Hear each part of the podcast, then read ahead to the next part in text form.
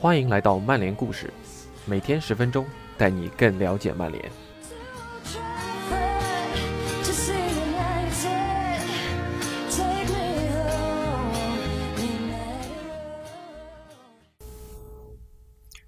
今天的曼联故事比较特别，特别的不是故事内容，而是播讲人。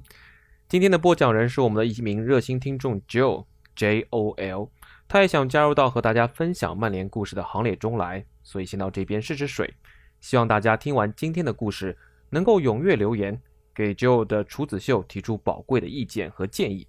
在此，我也先代表他向大家表示感谢。他今天和大家分享的内容是索尔斯克亚使用替补球员的情况。那所帅屡被诟病的换人，是否真的那么不堪呢？本文还是由我们的微博老朋友温博 ATZ 翻译，感谢我们的干神。以下是 Joe 的播讲。T.A. 超级替补对曼联替补的使用情况如何？来源：The Athletic，作者 Kai Enka。索斯克亚被视为曼联队史上最伟大的替补球员之一。他曾经说过，在场下做替补的时候，我会留意对方中卫和边后卫有哪些地方做的不对。在他为曼联贡献的二一百二十六粒进球中，有二十九球是以替补身份打进的。一九九八至九九赛季，索斯克亚曾上演十五分钟打进四球，曼联八比一大胜诺丁汉森林。足总杯第四轮，他在伤停补时阶段得分，帮助球队击败利物浦。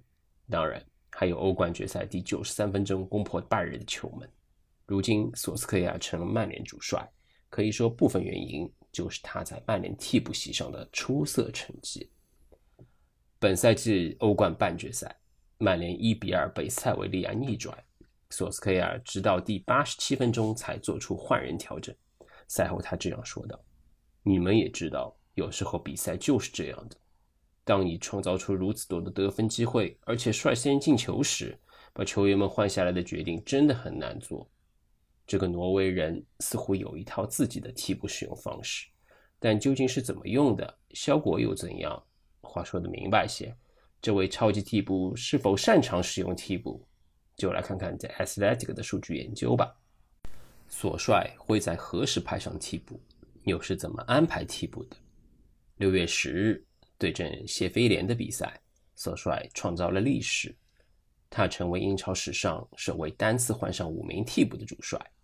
尽管也必须考虑到英超重启后规则调整的因素，但总的来说，感觉索赛在有必要时还是不吝啬换上替补球员的。二零一九至二零赛季英超三十八轮比赛，曼联共计换人调整一百十九人次，排在联赛第七。而排在曼联之前的一到六名分别是布莱顿、利物浦、诺维奇、阿森纳、埃弗顿、曼城。索帅倾向于在换人时机上坚持自己的习惯，他通常会等到一个小时之后再做出第一个换人调整。大部分的首次换人都发生在第七十至第七十九分钟这个时段，但首次换人的平均时间是第六十二分钟。当曼联面对英超六强时，我们还是沿用传统定义，即利物浦、曼城、切尔西、阿森纳和热刺。这个趋势就更加明显了。索帅希望尽可能久地坚持自己的 A 计划。索帅也是一个喜欢一次换两人的主帅，他一共有七次，头一回换人就是双分，还有七次直接用掉第二、第三个换人名额。他也不是一个有强迫症的主教练，共计八场比赛只用掉了两个换人名额。当然也有例外情况，索帅有三次半场就做出了换人。一九年十一月三比三战平谢菲联，二零年一月零比二负于伯恩利，以及七月一比一被西汉姆逼平。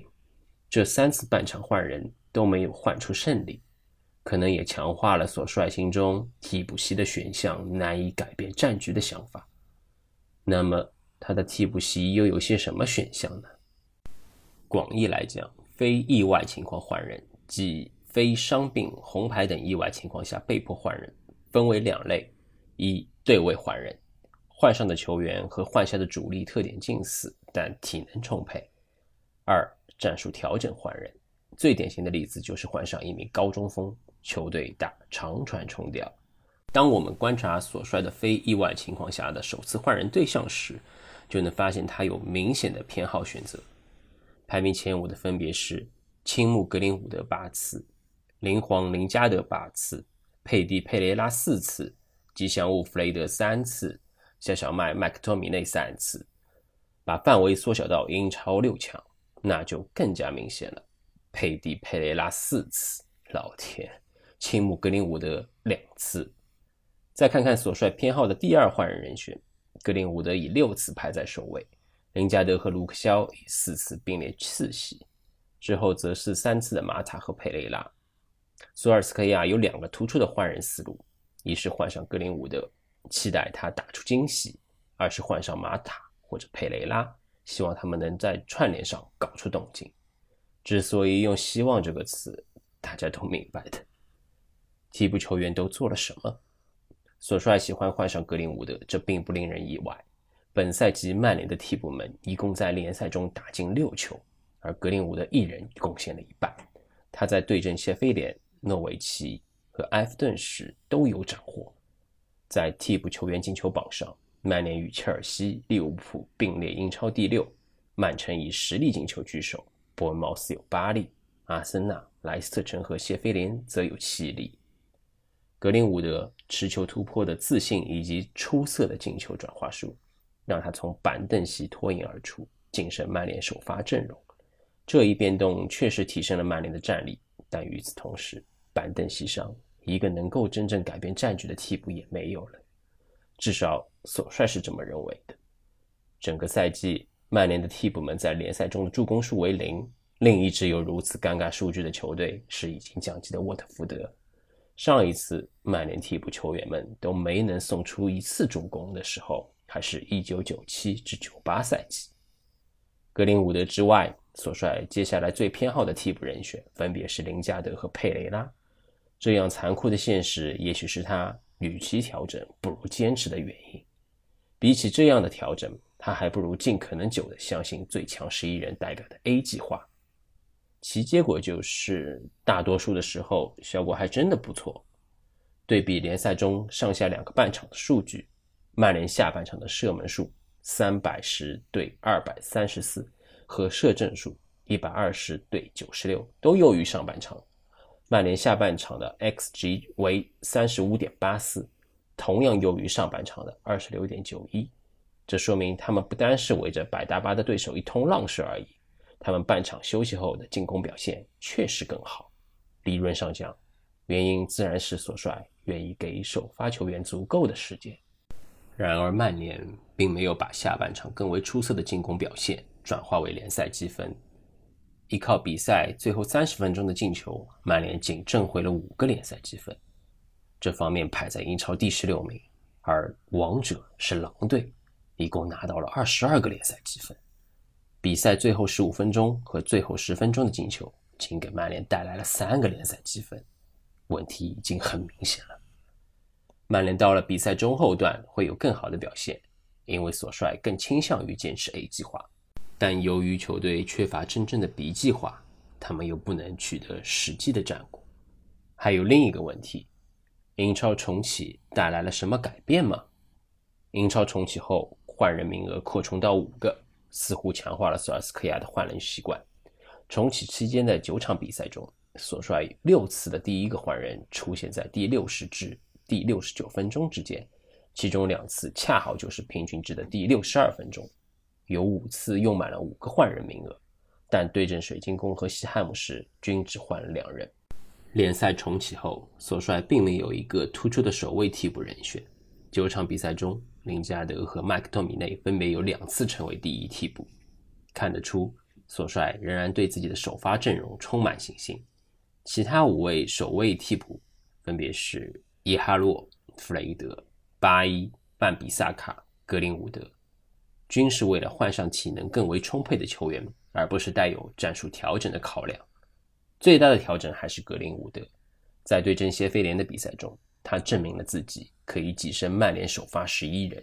新前场三叉戟也踢出了所帅一直追求的流畅进攻。索尔斯克亚非常喜欢这套新的进攻组合，在比赛分出胜负前，他都不愿意拆掉他们。最后八场联赛，索帅仅有一次对前场三叉戟进行了调整，就是对阵水晶宫的比赛中，他在第六十二分钟用林加德踢下了格林伍德。考虑到这三名攻击手都具备单兵创造得分机会的能力，索帅坚持信任他们是有一定道理的。等到曼联锁定比赛胜利，索帅就可以把他们换下休息了。但在连续战胜布莱顿、伯恩茅斯、维拉的比赛中，曼联在六十分钟的时候就已经取得了三球的领先优势。索帅原本有机会让这三名年轻人换下休息，但最终。他还是倾向于让他们多留在场上一会儿，也许是为了更多的实战磨合机会吧。所以接下来要怎么办？比赛一个小时后换上新鲜血液已经成了足坛共识。不过最近，包括维拉诺瓦大学在内的不少机构研究表明，主教练在第五十八分钟之前换上第一名替补，第七十三分钟之前换上第二人，第七十九分钟之前换上第三人。能让替补效率最大化。传统主义者可能会提出质疑：过早的用完换人名额会打乱球队的比赛节奏。当然，由于每场比赛的比分形式各不相同，换人并不存在既定的规则。但索帅坚持给主力更多时间的换人策略，会让自己处于劣势。曼联的目标似乎是打造与主力之间差距更小的替补席，而不是优先考虑能给自己带来不同选项的替补人选。不过，在某些情况下，换上一个大怪头尝试冲掉也不是什么坏事。伊哈洛的租借期延长到了明年一月，至少曼联可以尝试一下，多给他几次机会。